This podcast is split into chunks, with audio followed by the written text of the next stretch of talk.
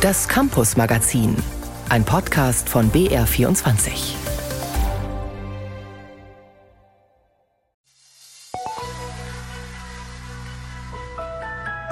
Ist schon aufregend und es ist schon, dass ich jetzt sage, wahrscheinlich sitze ich im Flieger und weine noch, aber ich freue mich jetzt auch, dass das Abenteuer losgehen kann. Ein Auslandsjahr ist für viele Schüler eine aufregende, eine gewinnbringende Erfahrung und eine Herausforderung. Die 16-jährige Amelie will zusätzlich zur Schule ihre Heimat Niederbayern den Menschen in den USA näher bringen. Wie sie das machen will, hören Sie in dieser Sendung. Außerdem schauen wir, wie eine Grundschule sich vorbereitet auf den neuen gebundenen Ganztag. Die Kinder sollen dort in Zukunft den ganzen Tag lernen, spielen, ihre Zeit verbringen. Und das alles an einem Ort. Und wie kann eine Universität Nachwuchswissenschaftlerinnen und Wissenschaftlern bessere Perspektiven bieten? Das und mehr in der nächsten halben Stunde Campus Magazin. Im BR24 Studio ist Florian Felzeder. Zuerst aber blicken wir auf die aktuelle Debatte zur Kinderarmut in Deutschland. In der Ampelregierung wird darüber kräftig gestritten. Es brodelt schon länger zwischen Grünen und FDP um die geplante Kindergrundsicherung. Bundesfamilien- und Jugendministerin Lisa Paus von den Grünen will ihr Prestigeprojekt durchbringen. Von den ursprünglich geplanten 12 Milliarden Euro in ersten Entwürfen ist sie bereits abgerückt. Mit den 2 Milliarden, die Bundesfinanzminister Christian Lindner, FDP, im Haushalt dafür bereitstellen möchte, will sie sich aber nicht zufrieden geben und hat vor kurzem den Streit eskaliert und ein anderes Gesetzesvorhaben blockiert. Dem Vernehmen nach soll der Streit bald in den nächsten Tagen gelöst werden. Doch was bedeutet das für eine kommende Kindergrundsicherung? Darüber spreche ich mit Annette Stein. Sie ist bei der Bertelsmann Stiftung für Bildung und die Chancen junger Menschen verantwortlich. Wird die Debatte der Sache, Kindern in Armut bessere Chancen zu geben, gerecht? Der Streit um die Zahlen, der im Augenblick herrscht, lenkt ab von dem eigentlichen Problem, nämlich dass wir drei Millionen Kinder und Jugendliche in Deutschland haben, die von Armut gefährdet sind und in Armut aufwachsen. Und das bedeutet, diese drei Millionen Kinder haben jeden Tag die Erfahrung, dass sie nicht voll integriert sind, dass sie nicht überall teilhaben können. Und dieser Zahlenstreit lenkt eigentlich von dem echten Problem ab. Christian Lindner, Bundesfinanzminister, hatte auch mehrfach schon gesagt, es gehe nicht primär um Geld, sondern wie das Geld eingesetzt wird. Seine Position hat er Anfang der Woche in der Bayern 2 Radiowelt nochmal zusammengefasst. Eine fünfköpfige Familie, die nicht arbeitet, die Bürgergeld bezieht, bekommt heute im Jahr 37.000 Euro vom Steuerzahler. Ist es jetzt hilfreich, da weitere 3.000 Euro an die Eltern zu überweisen? Oder brauchen wir das Geld nicht, um Kitas und Schulen zu verbessern und um Sprachförderung in Integration und Beschäftigungsfähigkeit der Eltern zu verbessern. Frau Stein, ist das Geld an dieser Stelle vielleicht besser investiert? Wir brauchen Geld sowohl für eine gute Bildung von Kindern und Jugendlichen, das ist ganz klar. Wir brauchen aber auch Geld für eine soziale und kulturelle Teilhabe von Kindern und Jugendlichen. Wir wissen seit vielen Jahren durch viele wissenschaftliche Studien, dass Kinder, die in Armut aufwachsen, deutlich benachteiligt sind. Sie haben schlechtere gesundheitliche Voraussetzungen. Sie haben eben auch eine deutlich schlechtere Bildung, weil die Armut wirkt sich eben auch auf ihre Bildung negativ aus. Sie fühlen sich schon in sehr jungen Jahren außen vor und nicht zugehörig zur Gesellschaft. Und das macht auch was mit ihrer Gesundheit wieder, sowohl der mhm. psychischen als auch der körperlichen. Und das heißt, das ist kein Entweder-Oder. Kinder brauchen beides. Sie brauchen ein Aufwachsen in finanzieller Sicherheit, aber natürlich auch gute Kitas und gute Schulen. Das heißt auch dieser implizite oder manchmal auch explizite Vorwurf, wenn mehr Geld bei den Eltern ankommen würde, dass das bei den Kindern nicht ankommen würde, da gibt es genug Studien, die dem widersprechen. Es gibt ganz viele Studien, die dem widersprechen und es gibt keine Studie, die das Vorurteil belegt. Es gibt natürlich immer wieder so Einzelfälle, wo man auch als, sag ich mal, wenn man privat unterwegs ist, sagt, naja, also ob das jetzt so sinnvoll ist. Aber ganz klar, es gibt keine wissenschaftlichen Belege dafür, dass Geld, was Eltern für ihre Kinder bekommen, nicht für sie ausgegeben werden. Aber im Umkehrschluss haben wir ganz viele Studien, die zeigen, dass die Kinder davon profitieren. Sie nehmen mehr am Sportunterricht teil, sie haben Musikunterricht, die Eltern leisten sich eine größere Wohnung und das ist richtig und wichtig auch für die Kinder, denn wir wissen ja, dass Kinder in Armut häufig in zu engen Wohnverhältnissen aufwachsen und beispielsweise keine Räume haben, wo sie in Ruhe für die Schule arbeiten können. Wir sprechen gleich weiter. Zunächst aber ein Blick ins Ausland. In vielen Ländern weltweit ist Kinderarmut ja ein großes Problem und die Regierungen dort gehen unterschiedlich mit dem Thema um. Mein Kollege Martin Adam mit einem Blick nach Polen. 500 plus hieß eines der zentralen Wahlversprechen der nationalistisch-konservativen PiS, als sie 2015 die polnischen Parlamentswahlen gewann. Acht Jahre später regiert die PiS immer noch, trotz vieler Kritik an Eingriffen in Gerichte, Medien, Frauenrechte und vieles mehr. Aber 500 Plus ist ihre Erfolgsgeschichte. Ein Vierteljahrhundert nach dem Ende des Ostblocks versprach die PiS als erste Partei die Einführung von Kindergeld. Vorher hatte Polen zwar einen beeindruckenden wirtschaftlichen Aufschwung hingelegt, aber der kam nur wenigen wirklich zugute. 26,8 Prozent der unter 18-Jährigen lebten damals laut Eurostat in Armut oder waren davon bedroht. 2022 war diese Zahl um etwa 10 Prozent gesunken. 500 Zloty monatlich pro Kind, erst ab dem zweiten, später dann ab dem ersten. Heute sind das umgerechnet knapp 112 Euro. 2016 bei der Einführung des Programms und vor der hohen Inflation war das Geld deutlich mehr wert und änderte für viele Familien in Armut schlagartig den Lebensstandard. Dass Kinderarmut verschwunden ist, wie sich die PiS im laufenden Wahlkampf rühmt, stimmt allerdings nicht. Immer noch leben in Polen laut Medienberichten etwa 400.000 Kinder unter dem Existenzminimum und die Inflationsrate ist weiterhin zweistellig. 500 plus verliert an Wert. Aber die Peace will im Oktober wiedergewählt werden und hat deshalb schon ein neues Programm angekündigt. 800 plus. Ich bin weiter mit Annette Stein von der Bertelsmann Stiftung verbunden. Frau Stein, ist Polen hier ein Vorbild im Kampf gegen Kinderarmut oder ist das eher das absolute Minimum? Finanzielle Vergleiche zwischen dem, was Polen ausgibt und Deutschland ausgibt, sind natürlich sehr schwierig, weil die Länder sehr unterschiedliche Voraussetzungen, was Lebenshaltungskosten und auch sonstige Dinge angeht. Das Beispiel Polen zeigt aber natürlich, dass zusätzliche Geldleistungen einen Effekt haben, also einen positiven Effekt haben. Das sehen wir ja auch eben in anderen Ländern, wo das auch noch wissenschaftlich untersucht wird. Also beispielsweise in den USA gibt es eine lange, lange Studie, die jetzt eben zeigt, dass wenn in den ersten Lebensjahren arme Familien mehr Geld für ihre Kinder bekommen, dass das lebenslang sich auswirkt positiv, weil es bessere Bildungsverläufe und so weiter sind. Und insofern ist das mit Sicherheit ein gutes Beispiel an Polen. Ob diese Summe jetzt ausreicht und was ansonsten noch getan wird, das ist jetzt auf dieser Basis eigentlich nicht wirklich einzuschätzen. Lebenslang auszahlen bedeutet ja auch volkswirtschaftlich. Genau, also Investitionen in Kinder und zwar auch gegen Armut, also indem man wirklich direkte finanzielle Leistungen in die Familien gibt, von denen die Kinder profitieren, sind Investitionen, weil sie sich auf Dauer rechnen.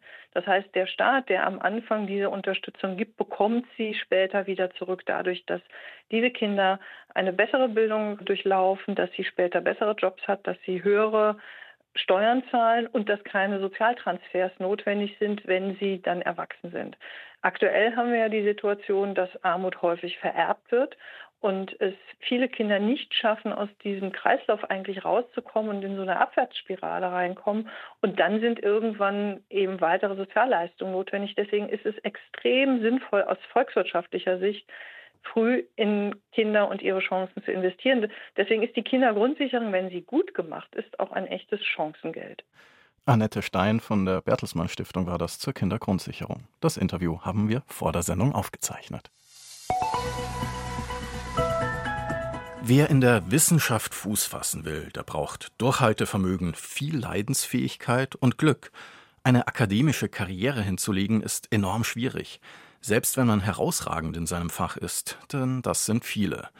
In Deutschland heißt es oft, wer innerhalb einer bestimmten Zeit, bei den meisten sind das zwölf Jahre, nach Doktor- und Habilitationsphase keine Professur bekommen hat, hat es nicht geschafft. Danach ist Schluss. Das liegt am sogenannten Wissenschaftszeitvertragsgesetz. Viel kritisiert soll es reformiert werden, doch bislang sind schon zwei Entwürfe durchgefallen. Manche Unis gehen deshalb eigene Wege. Thomas Wagner darüber, wie die Universität Konstanz Nachwuchswissenschaftlern mehr Planbarkeit geben und die Hürden für eine Professur senken möchte. Katrin Vogt, Anfang 30, ist auf einem guten Weg, als Neurowissenschaftlerin Karriere zu machen. Biologiestudium in Würzburg, Promotion am Max-Planck-Institut in München, Postdoc-Phase an der Harvard-Universität in den USA. Und jetzt seit, genau, seit 2020 in Konstanz. Ich bin im Bereich der Neurowissenschaften und da gibt es im Moment wenig Angebot in Deutschland. Es gibt einfach keine Stellen, wo man eine Aussicht auf eine Professur hat, wirklich im Nachhinein. Adrian Bittlingmeier ist an der Universität Konstanz Doktorand bei den Politik- und Verwaltungswissenschaften. Bei der Stellensuche tut sich ein Problem auf. Ja, also eine Promotion ist ja grundsätzlich mal mit einer Dauer von drei Jahren erstmal angesetzt. Schwierig wird es dann natürlich, wenn die Drittmittel zum Beispiel nur noch ein Jahr laufen. Hier das schwierige Unterfangen, eine Professorenstelle zu finden, dort die unsichere Finanzierung während der Promotion.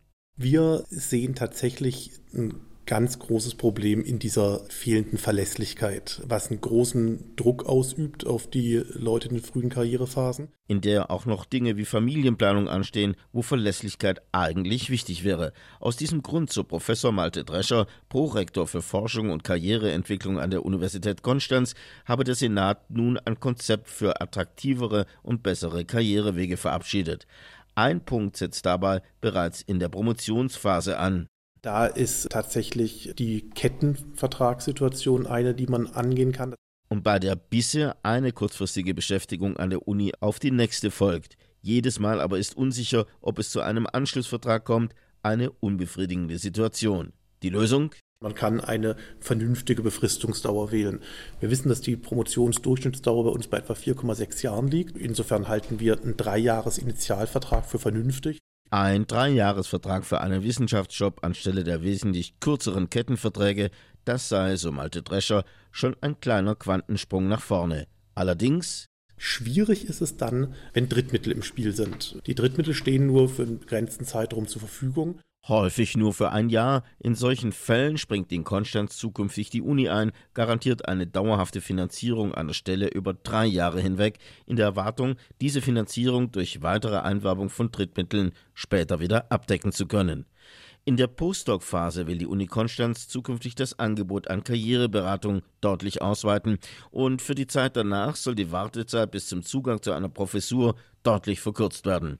Dazu will die Uni Konstanz zusätzlich sogenannte Tenure-Track-Professuren einrichten, also eine Art Professorenstellen auf Probe. Malte Drescher Deswegen haben wir ein Interesse daran, dass wir unsere Postdoc-Phasen kurz halten. Das soll eine Orientierungsphase sein. Das soll eine Phase sein, in der man sich bewerben kann, entweder auf Tenure-Track-Professuren oder auch auf andere Nachwuchsförderprogramme, um dann in einen Karrierepfad einzumünden, der dann zu einer Dauerstelle führen kann. Natürlich ist eine kurze Postdoc-Phase gut, um schnell auf eine verstetigte Stelle zu kommen. Meint Nachwuchswissenschaftlerin Katrin Vogt, sieht aber in der Verkürzung der Postdoc-Phase auch ein Problem. Ich glaube, da muss man schauen, ob das im weltweiten Wettbewerb wirklich Sinn macht mit diesem Modell. Weil wenn dann sich Postdocs aus den USA bewerben, die sechs bis acht Jahre geforscht haben und natürlich viel mehr Publikationen haben und viel mehr Erfolge nachzuweisen haben, dass die dann natürlich auch vielleicht eher auf diese Tenure-Track-Stellen dann auch in Deutschland sich bewerben können zum Beispiel. Ob dem wirklich so ist, wird die Zukunft zeigen. Ein weiteres Ziel verfolgt die Uni Konstanz jedoch sehr zeitnah.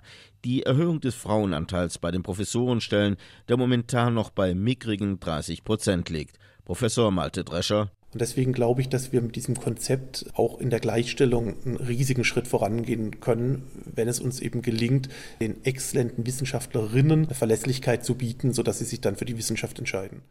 Ein Blick nach Konstanz und wie die Universität dort jungen Wissenschaftlern bessere Startchancen verschaffen will. Vormittags Lernen in der Schule. Nachmittags Spielen, Sport oder Hausaufgaben machen, am Sportplatz mit Freunden zu Hause. So sah der klassische Alltag für Generationen über Generationen von Schülerinnen und Schülern aus, vor allem der Grundschüler. In anderen Ländern der Welt sind die Jüngeren oft länger in der Schule, aber auch in Deutschland gibt es immer mehr Schulen, in denen die Kinder ganztags vor Ort sind. Eine besondere Form dabei ist der sogenannte gebundene Ganztag. Dort wechseln sich über den gesamten Tag Unterricht und andere Angebote ab, sind also mehr verzahnt und der Tag ist abwechslungsreicher. Dass das aber funktioniert, ist nicht selbstverständlich und stellt die Schulen vor Herausforderungen. Britta Mersch war noch in den Sommerferien in einer Grundschule in Baden-Württemberg und hat dort unter anderem mit der Schulleiterin gesprochen. Wir haben uns schon vor langer Zeit dazu entschieden, uns auf den Weg zu machen zur gebundenen Ganztagsschule, also eine Form der Ganztagsschule, wo alle Kinder der Schule wirklich bis nachmittags bleiben, an vier Tagen in der Woche. Caroline Schiaffone ist Schulleiterin an der Anne-Frank-Grundschule in Freiburg. Schon lange bietet die Schule eine Ganztagsbetreuung für Schülerinnen und Schüler an. Bislang heißt das, am Vormittag findet Unterricht statt, danach gibt es eine Hausaufgabenbetreuung und Spielzeiten. Von diesem Konzept will sich die Schule verabschieden. Sie will den Ganztag rhythmisieren. Das bedeutet, Unterrichts-, Spiel- und Projektzeiten finden den ganzen Tag über statt. Die Lehrkräfte und das pädagogische Personal, das bislang vor allem am Nachmittag aktiv war, arbeiten dafür enger zusammen. Da möchten wir eben auch Projektzeiten schon gemeinsam gestalten in früheren äh, Zeitfenstern. Und es wird natürlich auch Unterricht am Nachmittag stattfinden, AG-Angebote. Es wird sozusagen der ganze Tag ein Wechsel sein von konzentrierten Arbeitsphasen und entspannenden Phasen. Und was das Schöne ist, ist, dass wir durch diesen Neubau, den Sie hier überall an der Schule sehen, wo wir ganz viele Räume zur Verfügung gestellt bekommen, eben auch diese verschiedenen Phasen ganz anders gelebt werden können. Denn mit der Entscheidung, den Ganztag anders zu gestalten, wurde auch ein Neu- und Umbau in Gang gebracht, den die Schule im laufenden Betrieb stemmt. Mehr als 25 Millionen Euro soll der Umbau kosten. Er wird noch etwa zwei Jahre dauern. Auch eine neue Kita entsteht. Die Baustelle ist eine Belastung für alle, aber Caroline Schiafone hofft, dass dadurch ganz neue Lern- und Arbeitsmöglichkeiten entstehen. Also ich mache mal Beispiele. Es wird eben im Zuge dieses Neubaus eine Kreativwerkstatt geben und einen Werkspielplatz und dass Kinder eben im konkreten Tun, im handelnden Tun ganz viel Fähigkeiten und Kompetenzen erlernen. Die Kinder können an diesen Orten viel basteln, bauen und ausprobieren, Materialien kennenlernen und sie nach ihren eigenen Vorstellungen gestalten. Und noch viel mehr Räume entstehen an der Schule, damit der Ganztag wirklich gelebt werden kann. Wir werden einen Tanztheaterraum haben, einen Musikraum. Wir haben zwei Spielezimmer, wo die Kinder einfach Rollenspiele oder auch verschiedene Bausachen umsetzen können. Wir werden einen Mehrzweckraum haben, der eine Küche hat, damit man auch gemeinsam mit den Kindern eben kochen kann. Wir werden einen Draußenbereich, einen Kletterspielbereich haben, einen Sandspielbereich, ein Ballspielfeld, einen Schulgarten. Und natürlich eine Mensa, die auch gleichzeitig ein Aufführungsraum ist. Denn die Gestaltung des Raumes spiele eine wichtige Rolle, damit eine Ganztagsschule gut aufgestellt ist. Gute Ganztagsbetreuung braucht eben verschiedene Dinge. Die braucht das Personal, was Lust hat, die Bildungsideen wirklich über den reinen Unterricht hinaus gemeinsam zu denken und immer weiter zu entwickeln. Und es braucht eben diese räumlichen Bedingungen, die überhaupt diese Bildungsideen auch ermöglichen, umzusetzen. Auch in der Zusammenarbeit mit den pädagogischen Fachkräften soll sich grundlegend etwas ändern. Wir wollen ja diese Klassenteams bilden aus Lehrkräften und Betreuungskräften. Und wir möchten eben auch bestimmte Zeiten wirklich doppelt besetzen, sowohl die individuelle Lernzeit, die die Kinder haben sollen, wo sie individuell gefördert werden können, und auch Projekte, die wir ja gemeinsam machen wollen. Caroline Schiafone freut sich auf die neue Schule und würde sich wünschen, dass mehr Geld in die Hand genommen wird für Räume und fürs Personal, damit auch andere Schulen gute Lernbedingungen für den Ganztag schaffen können damit wirklich die Kinder in dem Sinne betreut werden können, dass sie gemeinsam lernen und leben können hier an der Schule und sich weiterentwickeln können und wirklich Resilienz und Selbstwirksamkeit entwickeln können. Denn dann ist der Ganztag mehr als eine Betreuung. Er hilft Kindern dabei, sich wirklich zu entfalten. Ein Blick zu unseren Nachbarn in Baden-Württemberg nach Freiburg im Breisgau. Was braucht es für gebundenen Ganztag an Grundschulen? Als Botschafter in ein fremdes Land gehen. Normalerweise machen das Diplomaten und das aus gutem Grund. Jedes Wort wird auf die Waagschale gelegt. Die Verantwortung ist auf jeden Fall groß. So etwas Ähnliches kommt in diesen Tagen auch auf Schülerinnen und Schüler aus ganz Deutschland zu. Sie gehen nämlich als Juniorbotschafter in die USA. Unter ihnen ist auch Amelie aus Tiefenbach bei Landshut. Was sie erwartet, BR-Korrespondent Philipp Kunschner hat sie an ihrem letzten Tag in Deutschland bis hin zum Flughafen begleitet. Viel ist nicht los, als Amelie Kutschis Anfang der Woche die große Abflughalle im Terminal 2 des Münchner Flughafens betritt. Der ganz große Urlaubsansturm offenbar vorbei, jetzt Ende August. Nicht mehr lange, dann sind auch diese Sommerferien wieder verstrichen. Und für Amelie, die eben nicht in den Urlaub unterwegs ist, steht ein ganz besonderes Schuljahr an. Es wird die Reise ihres Lebens. Ist schon aufregend und es ist schon, dass ich jetzt sage, oh, wahrscheinlich sitze ich im Flieger und weine noch, aber ich freue mich jetzt auch, dass das Abenteuer losgehen kann. Ein Abenteuer, auf das sich Amelie monatelang vorbereitet hat. Daheim im niederbayerischen Tiefenbach und auf ihrem Gymnasium in Landshut, unterstützt von ihrer Englischlehrerin.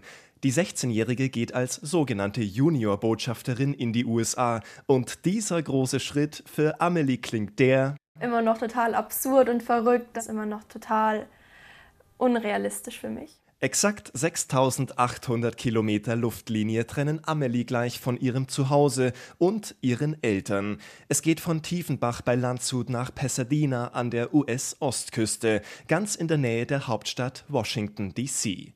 Dass dort jemand Bescheid weiß, wo Niederbayern liegt, glaubt Amelie weniger. Höchste Zeit also, ihre Heimat als Juniorbotschafterin auf der anderen Seite des Atlantik bekannter zu machen.